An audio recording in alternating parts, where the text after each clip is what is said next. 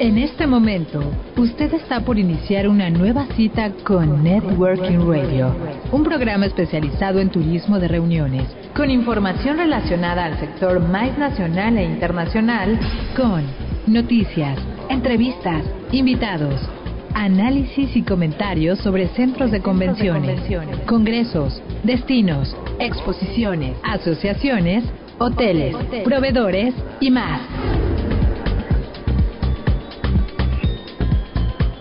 Networking Radio, un recinto plural donde converge la industria de reuniones. Bienvenidos.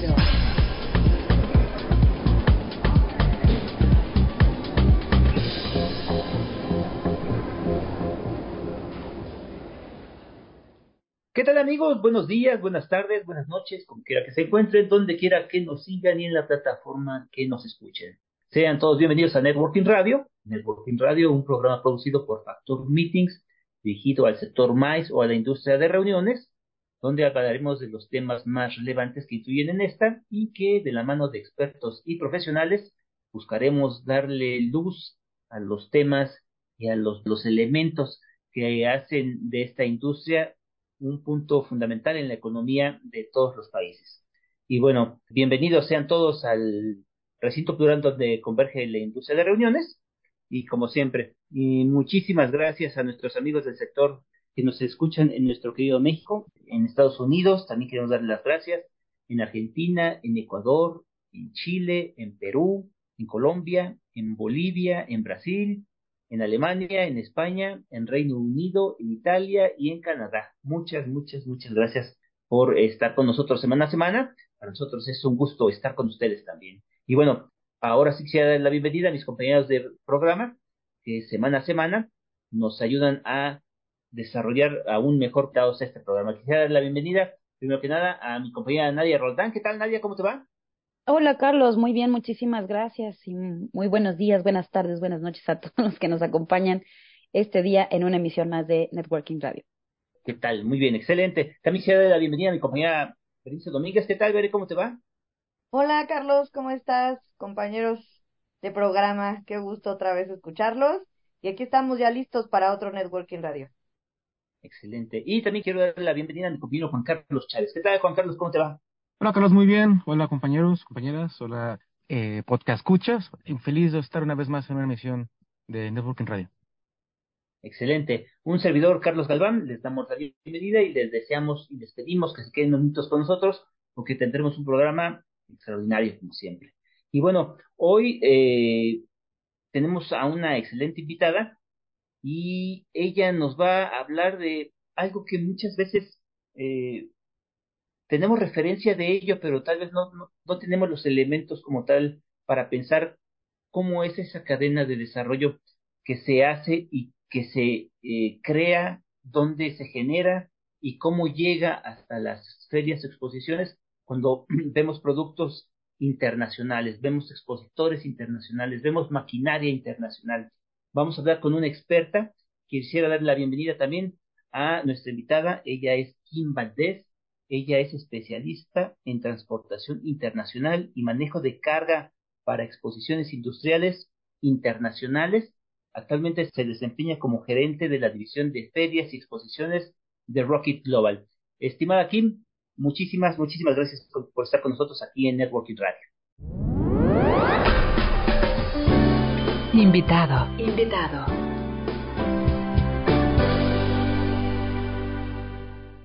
Hola a todos chicos, muchas gracias por la invitación. Qué bonita bienvenida y por todos los países que mencionaste, déjame decir bonjour, bonjour, good morning, good afternoon y a todos los países que nos escuchan, pues bienvenidos y gracias a todos ustedes por escucharnos y gracias por tenerme aquí con ustedes hoy. Gracias a, ti por aceptar esta invitación. Y bueno, eh, el día de hoy hablaremos de estos procesos arancelarios y todos estos procesos que se, que se desarrollan, que se llevan a cabo para la introducción de, eh, eh, de expositores y de maquinarias industriales internacionales cuando llegan y las vemos en estos en estas expos en estos excelentes recintos que tenemos en la, en la República Mexicana. Eh, estimado Kim, yo quisiera preguntarte, primero que nada, ¿En qué debe de pensar hoy un organizador de ferias o exposiciones antes de realizar un evento con expositores internacionales? Es decir, ¿por, por dónde eh, eh, deberíamos empezar para tratar de desarrollar toda esta, pues, esta cadena que se genera, pero también eh, cumpliendo cada formato, cada proceso, cada punto legal y, sobre todo cada responsabilidad que hay? Pues sí, Carlos, fíjate que esta, la industria de reuniones en nuestro país, estamos trabajando mucho, estamos dándole mucho para adelante, haciendo eventos, este, innovando, haciendo muchas cosas y, y toda la industria en general le damos siempre este enfoque internacional, porque evidentemente vivimos en una industria globalizada en la que vendemos y compramos productos no precisamente nacionales, pero incluso los nacionales, ¿no? Que también los vendemos al extranjero. Y cuando organizamos un evento en México siempre nos enfocamos mucho a nuestros clientes en el extranjero. Y creo que la industria de reuniones se enfoca mucho en el tema de invitar a los extranjeros a venir a nuestro país, pero sí yo como la proveedora de aduanas puntualmente y de transportación sí creo que nos tienen muy al final de la cadena de valor cuando sí es como una de las partes más importantes que tenemos que comunicar a nuestros expositores, porque en nuestro día a día vemos siempre como muchos expositores que están participando en congresos, grandes, chiquitos, medianos, de todo tamaño, y son expositores que vienen invierten para participar en el evento, pero que lamentablemente al no ser bien informados, pues pasan ahí como la muy mala experiencia de que la mercancía se queda atorada en la aduana, no llega, este, bueno, si FedEx, UPS o todas estas empresas de mensajería las detienen y pues pobres, la pasan muy mal porque invierten una gran cantidad de dinero en comprar el espacio, en su participación en cualquier congreso, en viajar, viáticos, el hotel, hospedaje, traer gente, etcétera. Y al final, el invitado de honor que es lo que van a exhibir, la máquina, el folleto, el póster, lo que sea, pues no llega porque se queda atorado en la aduana, porque no lo mandaron bien, no supieron llenar bien un documento, no supieron pagar el impuesto, no pusieron la dirección correcta, etcétera, etcétera, etcétera. Entonces, pues para evitar eso, existimos empresas como la nuestra, ¿no? Y, y la de mis colegas, en la que nuestra tarea y nuestra misión del día a día, pues es precisamente hacer que los expositores internacionales completen su participación grata y su experiencia grata en México desde su llegada por hotel, aeropuerto, etcétera, y que su mercancía, lo que vienen a exponer, a vender, pues también pase la misma experiencia, ¿no? Que, que cruce la aduana, que llegue bien al recinto, al hotel o donde se vaya a llevar a cabo el evento. Entonces, pues sí, un poquito es invitar a nuestros queridos organizadores a que le pongan un poquito más de ojo a eso y que inviten a empresas como la nuestra o colegas como yo a que seamos parte de sus estrategias para poder hacer que los expositores internacionales lleguen o vayan a cualquier parte del mundo con una, de una forma exitosa llevando sus productos a cualquier parte del mundo. Hola, aquí una vez más bienvenida al programa de Notebook en Radio. Eh, me gustaría saber cuáles son esos eh, como desafíos o, o más bien los errores más comunes en cuanto a transportación de mercancías y me refiero más bien a, hay, hay expos donde incluso meten maquinaria pesada y así, en donde hay más errores, donde es más común, digamos, saltarse un paso, equivocarse, que por alguna razón, eh, pues no pase, ¿no? No pase la mercancía. Sí, hola Juan Carlos. Mira, yo creo que, o, o, lo que he visto en mi experiencia es que mientras más industrializada, porque no quiero decir grande o pequeña por darle el valor a un evento, ¿no? Pero en cuestión de tamaño o industria, mientras más industrializado es un evento, un poquito más se preparan o lo prevén. Y a veces congresos muy pequeños que suceden en hoteles, en donde la participación internacional es muy amplia, porque vienen muchas empresas, pero son eventos más chiquitos, como congresos, como que nada más son conferencias y así, es ahí en donde más riesgo hay de encontrar empresas que obviamente se les hace fácil del extranjero hacia México enviar su mercancía por mensajería, empresas de mensajería y cuando pasan por la aduana, porque todas las mercancías que entran a este país por aduana, por barco, por tren, por avión, por camión, por lo que sea, pero que crucen el territorio de la República Mexicana por cualquier aduana, van a pasar sí o sí por una aduana. Incluso cuando nosotros viajamos, pasamos siempre en cualquier país o cuando regresamos de viaje internacional, pasamos por una aduana, ¿no? Y lo mismo la mercancía, no importa el tamaño que tenga la mercancía, no importa el medio por que la mandes, siempre sí o sí va a pasar por un filtro en la aduana. Entonces ahí es en donde vemos mucho más riesgo en los eventos que son un poquito más pequeños en tamaño, en donde los expositores internacionales se confían, envían su mercancía por mensajería y la mercancía siempre se queda atorada. Y hay ocasiones en las que no hay forma de poderla liberar ni poderle ayudar al expositor porque la forma en la que llenó los documentos, el monto que le puso a la factura, por muchas razones y muchos factores, pues la mercancía se queda ahí atorada, se queda detenida en la aduana y pues hasta se va a abandono o con suerte pues la regresan al país de origen. Este, y el mejor escenario es que ya la podamos rescatar, una empresa como la nuestra, poderla liberar de la aduana y entregarle al expositor, ¿no? Pero es ahí en donde yo personalmente he detectado más riesgo. Oye, Kim, ¿y el deber ser, cuál tendría que, que ser para un expositor que quisiera traer algún producto del exterior o en su defecto, como mencionabas, que ese expositor quiera ir a otro país a exhibir sus productos y servicios. ¿Qué tendría que ser los, la serie de pasos o la logística que tendría que seguir? Digo, yo sé que cada caso es particular porque va a depender tanto del producto como del servicio, pero no sé, pensemos en que vende automóviles, ¿cuál tendría que ser el deber ser en ese sentido, para más o menos darnos una idea y tener un ejemplo claro.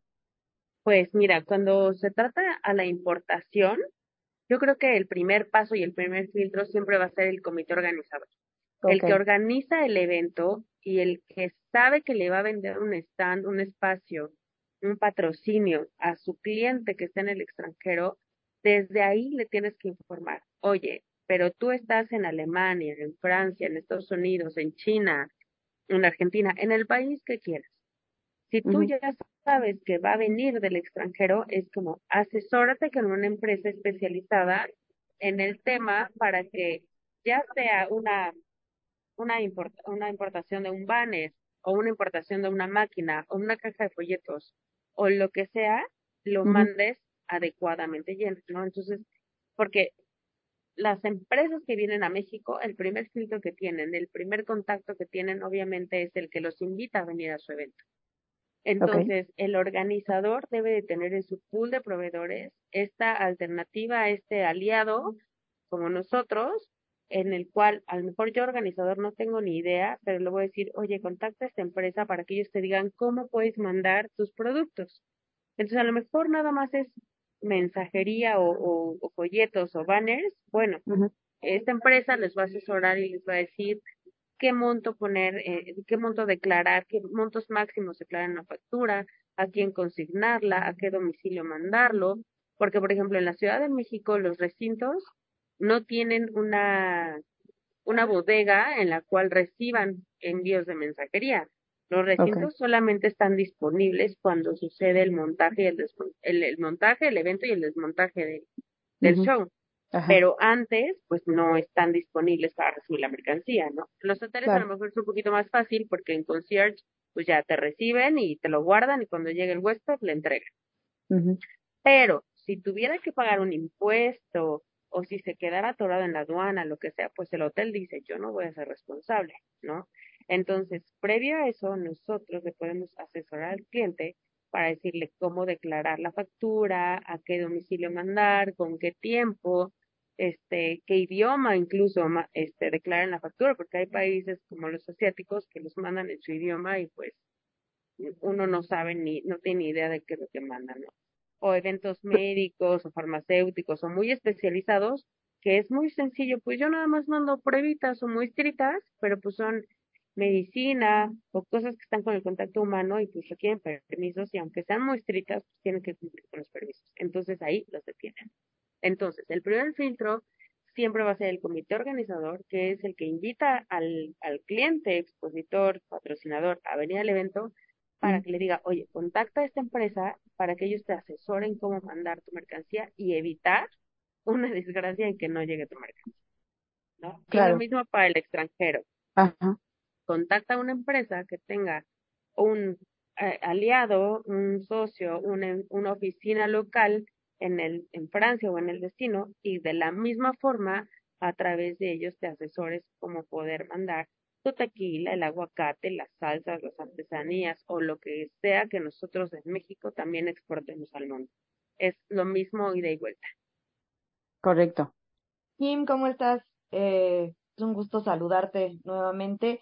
Y bueno, eh, esto que estás comentando es súper interesante, eh, pero ¿por qué crees que, que luego la, la industria de las exposiciones o los organizadores no contratan o no acuden a, a estas empresas o a estos agentes aduanales? ¿Por qué, ¿Por qué se los brincan si saben que, que ellos los van a apoyar en esto? Hola, Bere. Este, pues muy buena pregunta. Fíjate que yo siempre me he preguntado lo mismo, porque justo lo que decía, si tienes un evento con un enfoque internacional, yo creo que los organizadores tienen muy bien armadas sus estrategias, su planeación y todo, pero siempre como muy enfocado a lo local, ¿sabes? Este, como cuándo voy a lanzar mi campaña de marketing, mi registro, mi montaje, mis redes sociales, todo, todo, todo.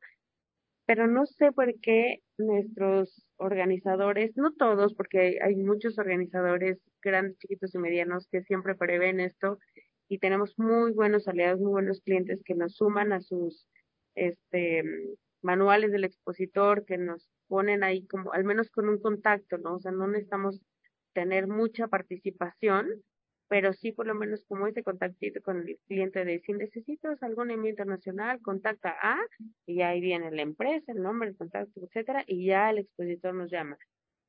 Pero realmente desconozco el por qué los, el resto de los expositores u organizadores no lo hacen.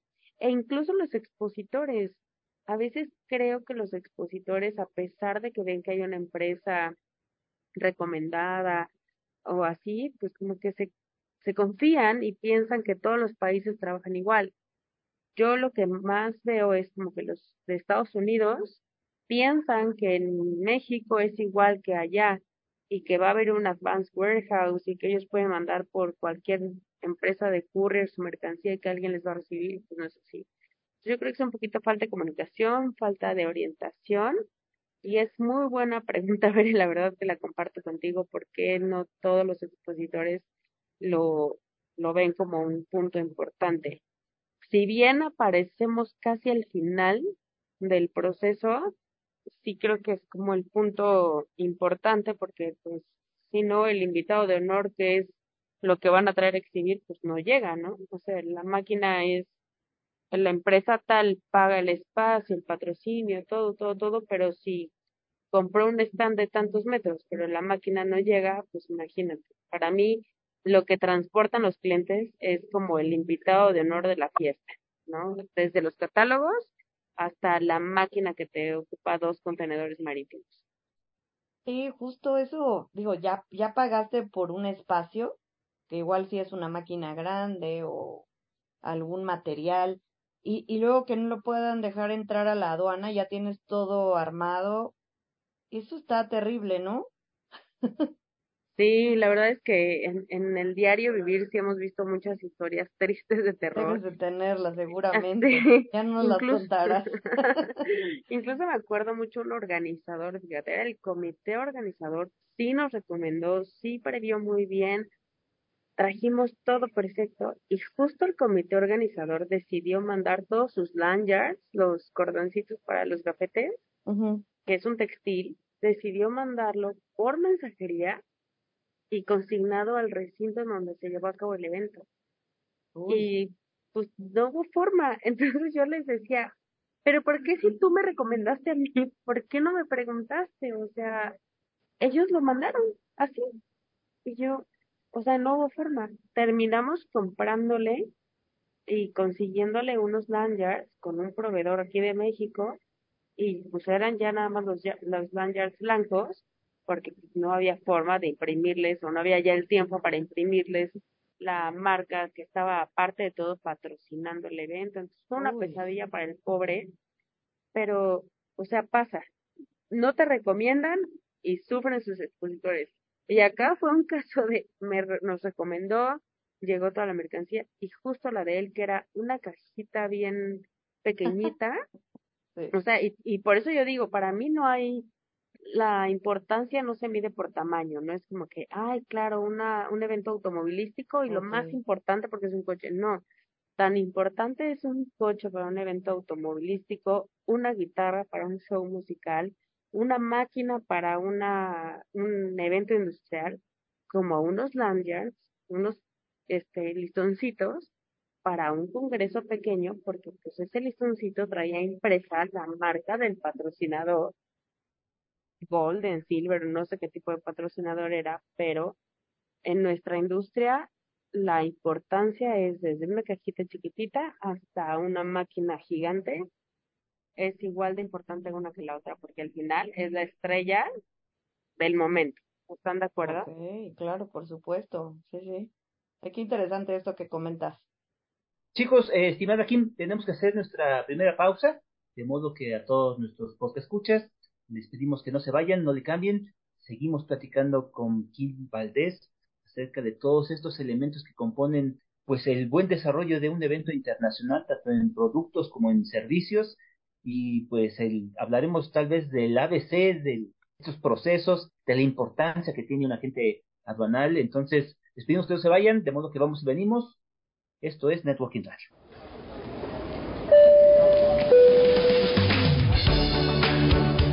Es momento de hacer una pausa, pero no se vaya. Sus citas de networking continúan. Regresamos.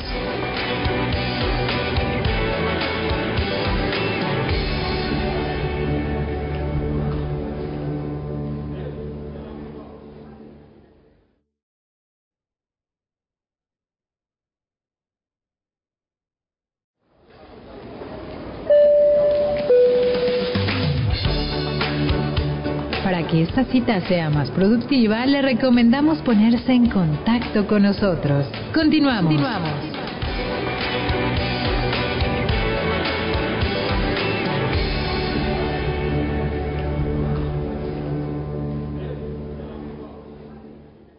Y regresamos amigos, regresamos, qué bueno que permanecen con nosotros, para nosotros es un gusto seguir con ustedes. Les recordamos brevemente nuestros puntos de contacto, pueden escuchar eh, ingresando a la página de Factor Meetings, dándole clic al link de Networking Radio, y ahí tenemos explicados todos los programas que hemos desarrollado para ustedes, o bien nos pueden escuchar en las plataformas de Spotify, Apple Podcast, Anchor, Google Podcast, Breaker, Radio Public y Pocket Cast. De modo que también seguimos platicando con nuestra querida amiga Kim Valdés. Y bueno, Kim, otro de los factores que hemos visto o hemos escuchado, hemos leído, nos hemos informado un poquito también, es eh, todo el cambio que se ha generado en la industria, en nuestra industria, no solo a partir de la, de la pandemia que transformó todo, bueno, se, algunas eh, cuestiones se pusieron más, son más rígidas en, en sus manejos, en sus procesos, y otras también, sobre todo en México, eh, nuestro amado líder desarrolló unas pistas allá por Santa Lucía,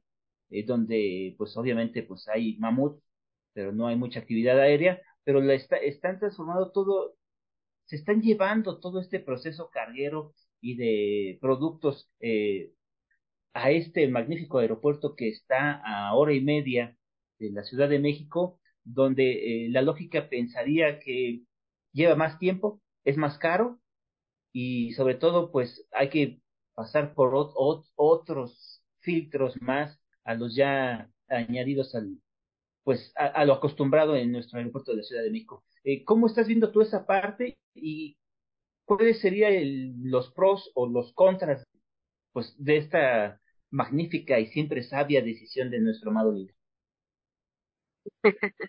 Mi querido Carlos, me encantó la forma en la que lo describiste porque así tan largo, puntual, como lo has descrito, es como estamos sufriendo nosotros que nos dedicamos a esto. Este, la verdad es que sí está siendo un tema de improvisación y aprendizaje muy bonito.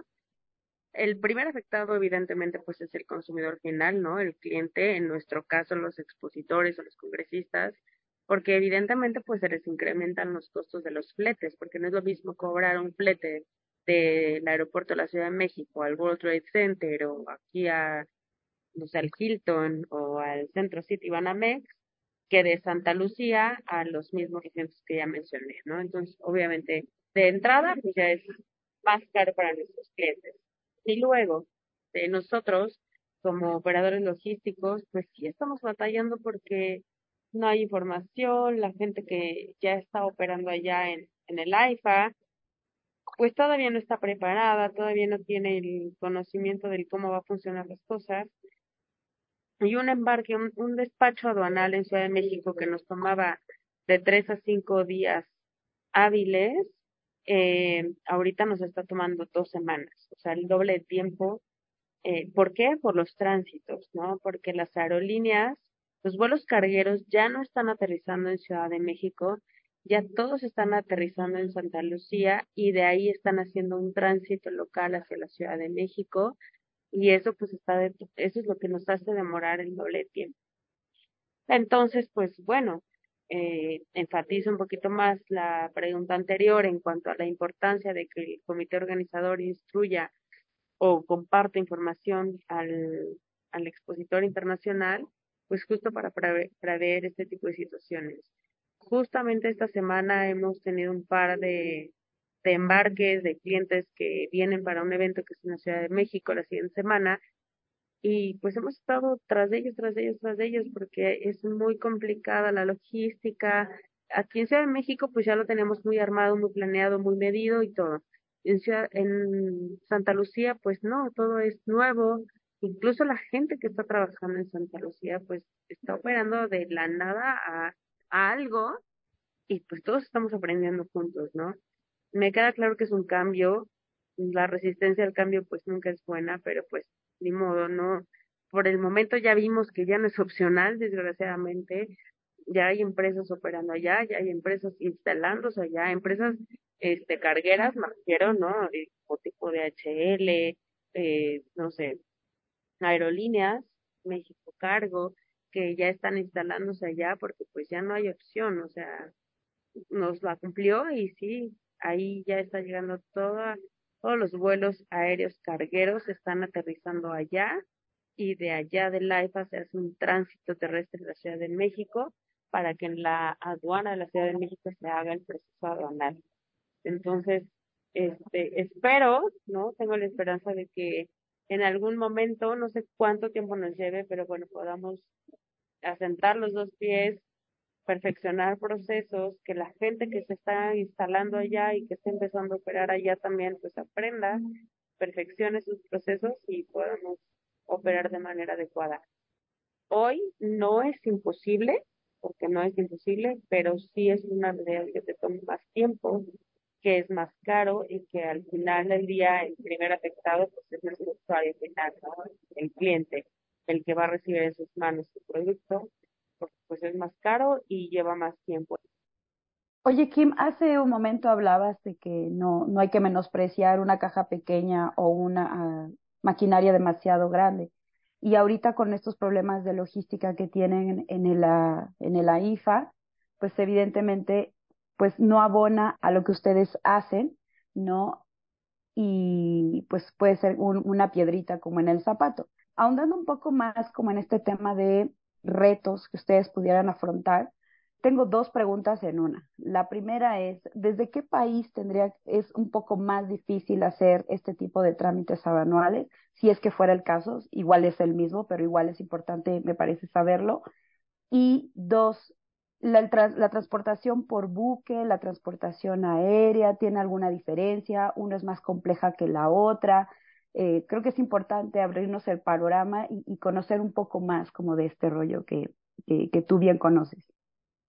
Sí, bueno, pues cada puerto, cada aduana es diferente, eh, aunque seamos el mismo país, pues sí, cuando llega un, un, embarque marítimo no es lo mismo que uno aéreo o uno terrestre, cada uno a pesar de que te piden las mismas, los mismos requisitos, que es cruzar por la aduana, bueno, declarar los productos, cruzar por la aduana y en su caso pagar impuestos o cumplir con las restricciones arancelarias o no arancelarias. Cada una tiene sus, sus encantos, ¿no? Eh, definitivamente un, por ejemplo, un traslado marítimo de un país asiático o europeo hacia nuestros puertos es más barato. Pero una vez que llega aquí a nuestros puertos, Manzanillo hasta Mira, Veracruz, la operación sí es un poquito más compleja, un poquito más tardada, más burocrática y un poquito más engorrosa, ¿no? No imposible, ¿no? Pero sí un poquito más compleja, este, pero más barata, ¿no? Y, y ya de ahí pues tienes que medir el costo de tu flete, ¿no? Si, si hablas de un evento que va a ser en Guadalajara o en Monterrey, pues tienes que ver qué puerta te conviene y ahí medir los costos, ¿no? A lo mejor sí es más barato el flete marítimo, pero en una de esas se puede compensar con el traslado aquí en dentro de la República. Este, o por el tamaño, pues a lo mejor es una máquina de muy de mucho volumen, de gran volumen, que la única vía para poderla trasladar pues sí es marítimo, ¿no? O el caso en Estados Unidos, Canadá, obviamente pues siempre la, ahí sí la mayoría de las ocasiones conviene más un flete terrestre y cruzas por una aduana este en tierra y pues ya continúas tu camino hasta cualquier parte de la República. Entonces, eh, no es imposible ninguna de las aduanas, ¿no? Hoy en día creo que todas las aduanas también están muy profesionalizadas, pero pues sí, eh, depende mucho siempre la cultura, los tiempos de respuesta. No es lo mismo un tiempo de respuesta en Ciudad de México que en los puertos, pero pues no, tienes que adaptar y todas funcionan. Eh, también tienes que medir los riesgos eh, también, por ejemplo, del medio ambiente. Por ejemplo, en, en los marítimos nos este, enfrentamos más como a los climas, a que si hay un norte, que se cierra el puerto, o que los buques llegan demorados uno o dos días, tampoco es garantía, pero sí se demora un poquito más los buques en el arribo por situaciones que pueda pasar en el trayecto desde Asia hasta México o de Europa hacia México o incluso de América Latina para México, ¿no? Entonces, hay diferentes factores este, climáticos, ambientales, eh, costo, beneficio y el tiempo de respuesta. Siempre un embarque aéreo es como más práctico, pero a veces también es una opción más cara, ¿no? Es como, en, como cuando tú viajas, no es lo mismo viajar a lo mejor te voy a poner un, un ejemplo a lo mejor tonto, pero no es lo mismo ir a Acapulco en un autobús desde la Ciudad de México, que te va a salir más barato, que agarrar un vuelo, que a lo mejor vas más cómoda y llegas más rápido, este, porque te va a salir más caro ir a Acapulco en avión. Entonces es lo mismo, depende siempre el volumen de la mercancía, la distancia que tenga que recorrer, para pues tú poder tomar la decisión en el qué medio voy a ocupar. ¿Qué tanto me urge llegar a a mi destino, ¿no? Eh, me urge llegar a Acapulco, pues agarro un avión y ya a lo mejor llego más rápido, ¿no? Claro, que con las demoras en el aeropuerto y los tiempos de espera, pues ya se va como que compensando también. Compensando, ¿no? Pero bueno, a lo mejor Acapulco no es el mejor ejemplo. Este, Cancún, ¿no? si me urge llegar a Cancún, pues a lo mejor me conviene más volar que ir por tierra. Y es lo mismo la mercancía. La mercancía es igual. ¿Qué tanto me urge? ¿Qué tanto volumen? Y tienes que analizar y medir todos esos factores. Y los factores siempre es el volumen, el valor de la mercancía, el tiempo que me va a demorar y qué tanto es mi urgencia por llegar al Pero siempre las tres opciones son, son viables. O sea, desde mi experiencia, no hay una mejor o peor. O sea, traer una máquina de Italia siempre a lo mejor es mejor por buque, pero nos acaba de pasar un evento de moda que era gran volumen, pero pues no te lo vas a traer en barco, lo vuelas y sí es muy caro, pero pues bueno, tu mercancía y todo lo que traes va a viajar más seguro, va a llegar más rápido y lo vas a procesar más rápido. Entonces, hay muchos factores con los que jugar y para tomar la decisión por qué medio llegar y qué medio comprar o u ofrecerle a tu cliente. Ok, y por destino no hay como un elemento diferenciador o que, que influya como en esta logística, perjudique, beneficie, o es más bien los factores que tú acabas de mencionar. Yo creo que los factores, este, el destino o el origen de donde venga la mercancía, a veces nos quejamos mucho nosotros como de los países asiáticos por el tema del Mm. idioma, pero pues cada vez estos señores nos van ganando y dominando más y hoy hay más asiáticos que hablan español e inglés que eh, pues, sus idiomas, entonces se va facilitando el asunto. Entonces sí, no, no, no creo que haya, no creo que sea tema de origen o destino, o sea, no es que si quiero llegar.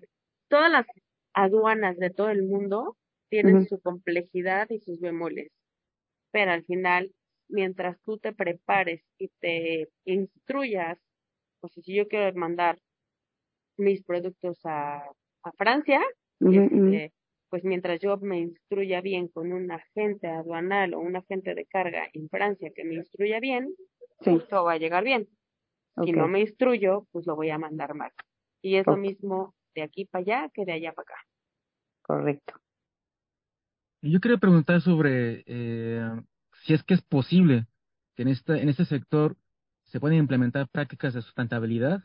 Eh, me refiero en cuanto a la reducción de emisiones, pero si tienen que transportar por buque, por avión, eh, pues usan combustibles fósiles, por ejemplo, pero es, eh, ¿hay tendencias en este momento? ¿Estás viendo alguna tendencia en cuanto a sustentabilidad, en cuanto a, a, a minorar la huella de carbono en cuanto a los traslados?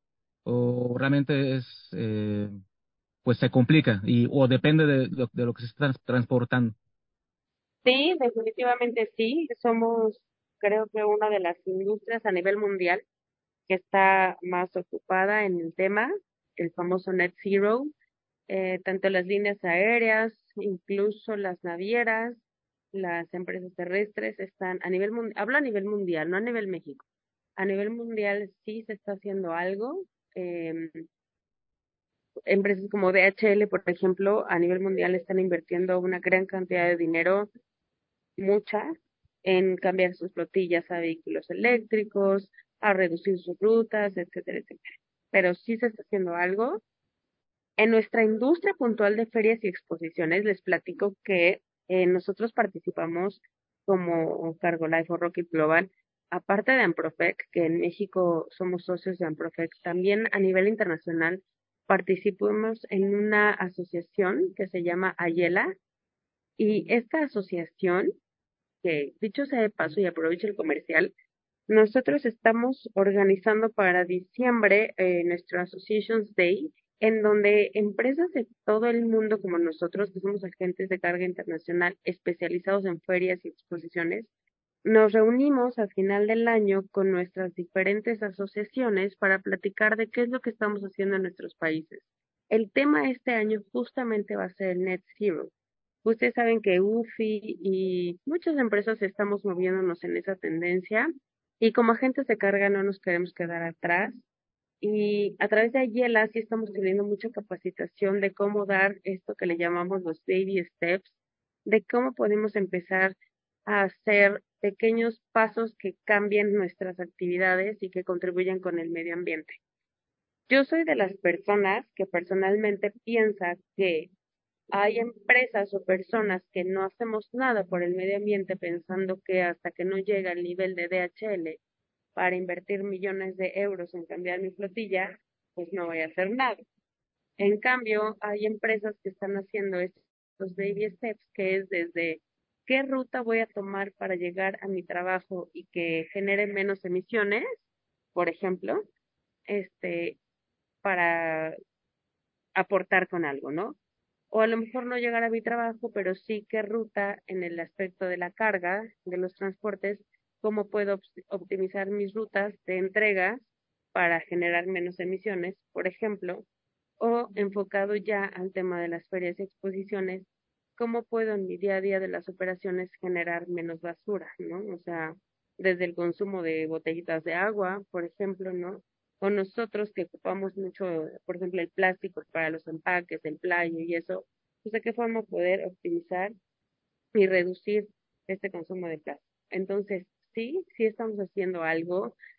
Creo que a lo mejor no se ve tan fuerte porque pues sí, no tenemos esta capacidad todavía como empresas grandes a nivel mundial como DHL, FedEx o las aerolíneas, ¿no? Para decir, sí, de aquí a 10 años toda mi flotilla ya va a ser eléctrica, ¿no? Pero sí estamos haciendo algo, sí nos estamos instruyendo y, como les digo, a través de Ayela como agentes de carga nos estamos instruyendo para operar adecuadamente y tratar de aportar un poco en nuestro día a día para disminuir esta famosa huella de carbono. Pero sí, en eso estamos. Kim, qué interesante, la verdad, esto que estás comentando. Y hablando de este tema y de estos directrices que está marcando este rubro, ¿qué, otros, ¿qué otras tendencias tú estás visualizando o se están ya viviendo o que pronto puedan llegar a nuestro país? Ay, estoy pensando, estoy pensando. Este, mm, yo creo que el país es uno de los que están más rezagados y con mucho menos información, pero llevo muchos países en Europa que ya hacen deliveries de cajas y de y de materiales como estas ondas de Amazon y todo hasta en bicicleta y son unos carritos que yo cuando los vi tuve la oportunidad de verlos en en Ámsterdam hace poquito y estos carritos de DHL me pudieron enamorar porque es como en México pues tú ves la camionetita de FedEx y de cualquiera de estas empresas, pues camionetas normales, ¿no? Y en países como Ámsterdam tú ves como al, al ubican los triciclos estos de los eh, de los que venden el pan o los tamales y todo, que son estos triciclos y traen al frente el lugarcito para poner los tambitos de los tamales. Ah, pues allá tienen estas cabinas que son como unas cajitas, un mini contenedor en donde guardan las cajas. Entonces, pues esas son las pequeñas acciones que se ven y que están creando esta tendencia de pues entregar las cosas chiquitas en bicicleta en vez de en camionetas. Y pues ya ahí le disminuyes un montón de emisiones. Con estas empresas grandes, ¿no? De transportación. Chicos, vamos a hacer nuestra segunda pausa de modo que Kim, vamos y venimos. Estimados escuchas, no se vayan, no le cambien. Estamos platicando sobre cuestiones muy importantes dentro de las ferias a las que generalmente asistimos y no o no sabemos mucho o no o ignoramos en su totalidad cómo es que llegan determinados productos que compramos, vemos o buscamos a estas eh, a estos eventos. Y bueno, para eso tenemos a una experta, a nuestra querida amiga Kim Valdez, de modo que vamos y venimos. Esto es Networking Radio, no se vayan.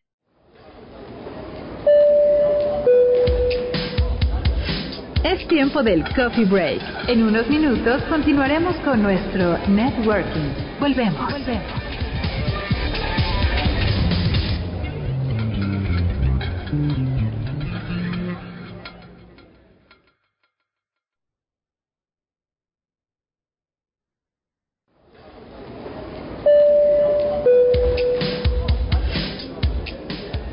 Networking es únicamente con personalidades calificadas. Regresamos.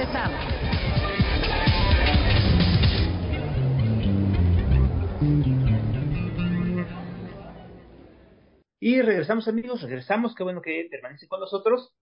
Brevemente les recordamos nuestros puntos de contacto. Estábamos a través de la página de Factor Meetings, dale clic al link de Networking Radio, así como en las plataformas de Spotify, Apple Podcast, Anchor, Google Podcast, Breaker, Radio Public y Pocket Cast. Y regresamos, Juan Carlos, ibas a hacerle una pregunta a nuestra especialista. Si puedes ser amable, por favor. Sí, en cuanto ya a la logística local, en la organización de eventos o congresos, exposiciones, transportación de mercancías, transportación de personas, pero ya a un nivel más local. En cuanto a la planeación de un evento, ¿cuáles son esos, esos los retos que están viendo? En, por ejemplo, es más fácil transportar este maquinaria pesada en, en camiones, furgonetas para las personas, ¿Cuáles son, cuáles son esos desafíos que comúnmente ya en una en la logística de un evento ya a, nivel más local, digamos? Claro, Juan Carlos, mira, este, nosotros no manejamos eh, transportación de personal, 100% mercancías. Y bueno, pues nos pasó una ocasión en un evento en León, o sea, creo que sí es importante que cuando tú organizas un evento, sepas cuáles son los eventos con los que vas a, convivir antes, durante y después de tu evento, ¿no? Nos pasó un, evento en la ciudad de León, Guanajuato, en el Poliforum. La verdad es que tipazos todo el staff de allá, que nos apoyaron muy bien y todo. Pero sucedió que justamente el día del montaje de maquinaria más pesada es un evento de maquinaria industrial. Entonces, cuando es un evento de maquinaria industrial, nosotros también tenemos como que hacer la logística. Ah, bueno, porque paréntesis, eh, la empresa como nosotros no solamente hacemos la transportación internacional, también somos aliados con el comité organizador cuando es un evento de maquinaria industrial y apoyamos en las maniobras de carga y descarga de equipos pesados con grúas, montacargas, patines hidráulicos, etcétera, etcétera. Entonces, ya para armar la logística y el montaje de tu evento, cuando hablas de un evento de este tamaño, pues tienes que ser muy puntual con los horarios en los que vas a recibir a cada una de las empresas porque pues estás hablando de máquinas que pesan arriba de 5, 7, 10 toneladas, que las tienes que maniobrar con grúas, y pues el espacio que ocupa una grúa, más el espacio de la maquinaria, eh, estorbas al vecino, entonces pues es una logística muy así como de cirujano, ¿no? Como que no te puede fallar un minuto porque si no se te muere el paciente. Bueno, pues igual el montaje de un evento de maquinaria. Bueno, pues nos pasó en León, como les decía, cierro el paréntesis, que justo cuando arrancaba el montaje del evento, resulta que era un domingo y ese día había un maratón o carrera de 5 o 10 kilómetros y teníamos en el recinto, en el estacionamiento de al lado, era un estacionamiento que le llamamos marshalling para recibir a todas las empresas de maquinaria y que ya las máquinas estuvieran ahí muy bonitas estacionadas desde la noche anterior para evitar demoras y que toda esta logística que les platico pues se llevara a cabo en tiempo y en forma. Bueno, pues las máquinas muy bien, este los montacargas en el recinto ya esperando para poder este descargar la maquinaria, acomodarlas en sus estantes, etcétera. Y pues resulta que tuvimos dos horas de retraso porque las máquinas que estaban estacionadas en el marshalling, que es el estacionamiento a un lado del recinto, pues no podían salir porque todas las calles de alrededor estaban cerradas porque había una carrera. Entonces, obviamente, una hora o dos horas de retraso en un evento de estos es de mucho impacto porque cada maniobra de cada expositor pues te lleva justo de una a dos horas. Entonces, ya el retraso que traíamos en efecto era como de cuatro horas y pues sí se convierte en un cuello de botella bastante importante. Y ya una vez que se desatoró el cuello de botella, los camiones empezaron a circular, obviamente que ya teníamos ahí a los expositores tras nosotros de ya me toca, es mi horario, y ahí andábamos nosotros explicando que la carrera, que las dos horas de retraso, etcétera, etcétera, etcétera, y bueno, al final se logró y todo, pero pues sí, o sea, tú armas tu logística muy bonita y todo, y no cuentas con que va a haber una carrera justo en las calles alrededor del recinto y tus máquinas no pueden llegar. Entonces tú estás muy bien, listo, montacargas, grúas, personal, pero pues no hay máquinas que descargar porque las máquinas están atoradas del otro lado de la avenida porque pues había una carrera y no podíamos pasar con ellas. Entonces, así, así sucede, ¿no? Otro, anécdotas tengo muchas, pero otro día nos tocó en Acapulco, igual un evento de maquinaria industrial, resulta que la sala justo en medio del recinto había un evento, un desayuno de señoras de una empresa de, creo que era Jafra o Mary Kay, una de estas, y hasta que no terminara el desayuno, no podíamos cruzar el recinto para llegar a la otra sala con la grúa y la maquinaria que traíamos cargando para poderla acomodar en el stand que estaba justo del otro lado del desayuno de las señoras de, de esta empresa. Entonces, pues igual, de la misma forma, nos retrasó y nos afectó como cuatro horas hasta que pues ya sucedió el desayuno, desmontaron todo y hasta que ya no había nada, se liberaron las cortinas y pudimos pasar. Entonces, pues sí, este, a veces atraviesas los retos más difíciles, difíciles que son la aduana, el huracán, la transportada, llegas al recinto, pero pues, se te puede siempre atravesar algo, una carrera o un desayuno o algo que no te deje terminar de llegar con tu máquina hasta el último punto que es la entrega en el stand. Oye, Kim, vemos que la verdad empresas como la tuya resuelven muchas, pues sí, muchas situaciones a las que se pueden ver enfrentados por la gente que, que, quiere exponer y que quiere traer sus equipos de otros países. ¿Qué, otros elementos o acciones o servicios dan ustedes o cualquier otra empresa que esté dedicada al rubro en el que ustedes están especializados? digo, para que también se conozca, pues cuál es toda esta oferta, que, que, que igual por, por ignorancia o por desconocimiento de mucha gente que nos puede llegar a estar escuchando, pues les puede facilitar muchísimo la vida, ¿no? Mejorar incluso, ¿cómo se llama?, la, las inversiones en, en cuanto a, a estos procesos de logística, de aduana y demás. Entonces, no sé si nos pudieras orientar un poco más en ese sentido, Kim. Perdón, yo, yo nada más quisiera hacer a, este punto de, de Nadia, que es muy importante, también que nos dijeras cómo identificar una verdadera empresa que se dedica a todos, a dar toda esta clase de asesoría de la que no es, o de la que tal vez pudiera tener no muy, no muy buenas prácticas para eso, y también, eh, bueno, que nos digas cómo identificar una buena empresa como en la que estás tú.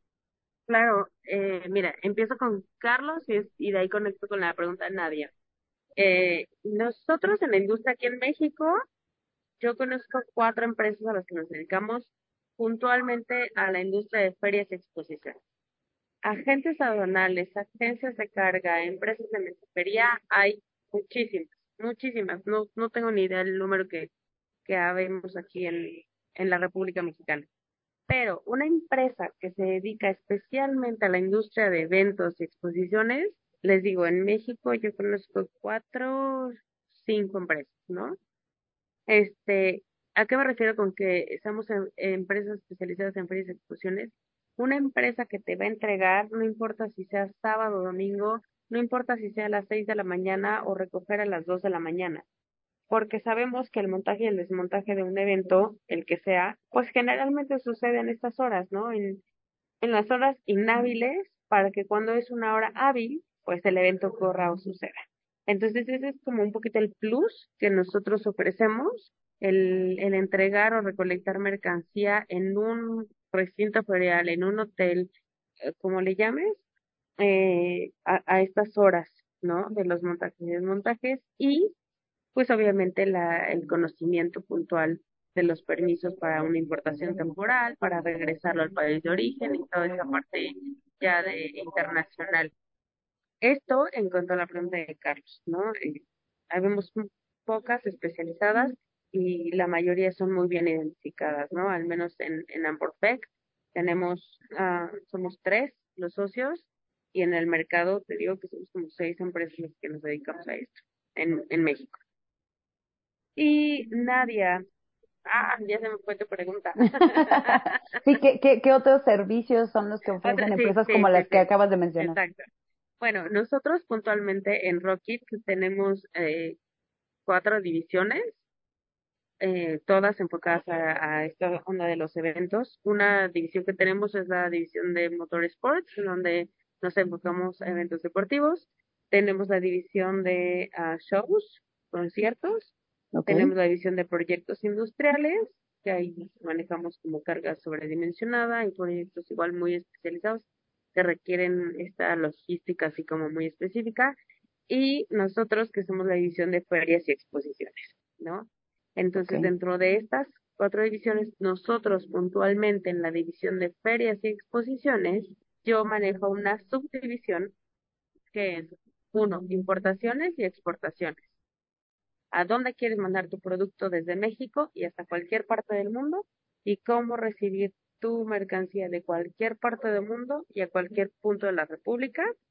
Otro es el tema de fletes locales, ¿no? También este hace poco apoyamos a un congreso de petroleros que fue en Campeche y pues ahí ayudamos a empresas a llegar a Campeche, que es una zona un poquito complicado, difícil para encontrar un transporte. Este, okay. Entonces tenemos esta división de fletes locales y finalmente tenemos la división de on-site, le llamamos, que es el asistir a los expositores, no importa si sean nacionales o internacionales, para asistirlos con todo el manejo de su maquinaria o equipos pesados dentro de los recintos y al organizador pues ayudarle con esta logística de cómo empatar el montaje de los montadores con la maquinaria pesada que llega a ver en un evento y manejarla y maniobrarla con el equipo adecuado, con un seguro, porque pues, obviamente son maniobras de alto riesgo, ¿no?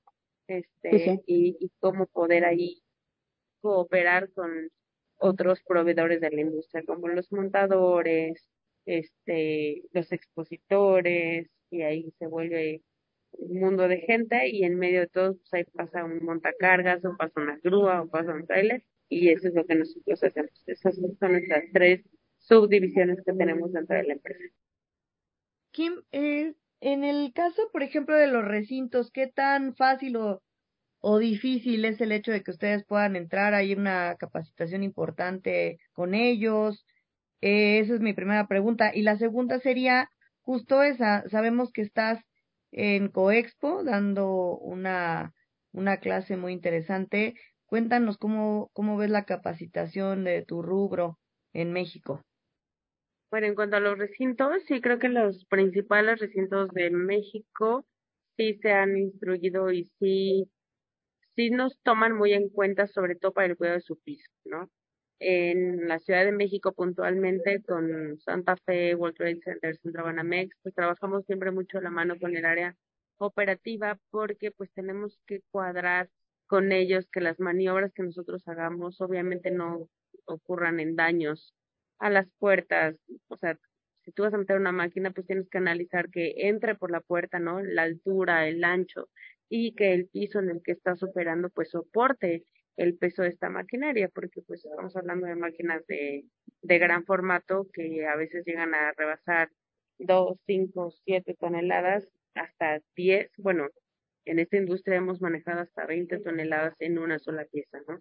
Entonces, pues tienes que trabajar mucho de la mano con todos los diferentes recintos y la verdad es que de los principales recintos, por mencionarte algunos estados como León, Acapulco, Monterrey, Guadalajara, Ciudad de México, la verdad es que hemos tenido muy buena respuesta. Eh, hay recintos en ciudades no muy comunes en los que pues también hemos tenido muy buena respuesta y hemos aprendido juntos, ¿no? Como que nosotros les decimos, oye, pues es que tu cliente trae una máquina y ellos te dicen, no, pues nunca le hemos metido y se analiza ahí físico, como sí, como no, para reducir riesgos y ver la viabilidad y si se puede lo hacemos y si no, bueno, le explicamos también al expositor que por seguridad no se puede, porque pues tampoco podemos hacer locuras por sí, sí, sí y al final causar un riesgo o un daño, pues tampoco tomamos esos, esos riesgos, ¿no? Y en cuanto al CoExpo, pues, ¿qué les digo? Tengo la fortuna de ser de la primera generación. Eh, Lorenzo Ruiz me invitó desde que empezaba y que esto estaba como proyecto. Me pidió eh, Lorenzo que le aportara o que le cooperáramos ahí nosotros con alguna información y todo. Se formaron los manuales y después de eso, ya cuando arrancó el CoExpo, me invitaron a ser parte de de los expertos que, que compartían su experiencia con los alumnos. Y la verdad, cada año, cada generación hace una gran experiencia, cada año hay anécdotas nuevas que compartir. Y a mí personalmente lo que más me gusta y, y los que sí creo, como en esta entrevista, que llenan de contenido, pues son ustedes, no son los alumnos, son los que me preguntan porque como al principio de la entrevista o de la charla con Berenice, a lo mejor a veces solamente nos vemos en los eventos de networking y nos reímos y platicamos y hasta bailamos y cuando tengo esta oportunidad de estos espacios, pues sí, resulta que, que resulta que les resulta interesante escuchar todo esto que es el cómo hacer que el expositor traiga su material o cómo hacer que las máquinas, ¿no?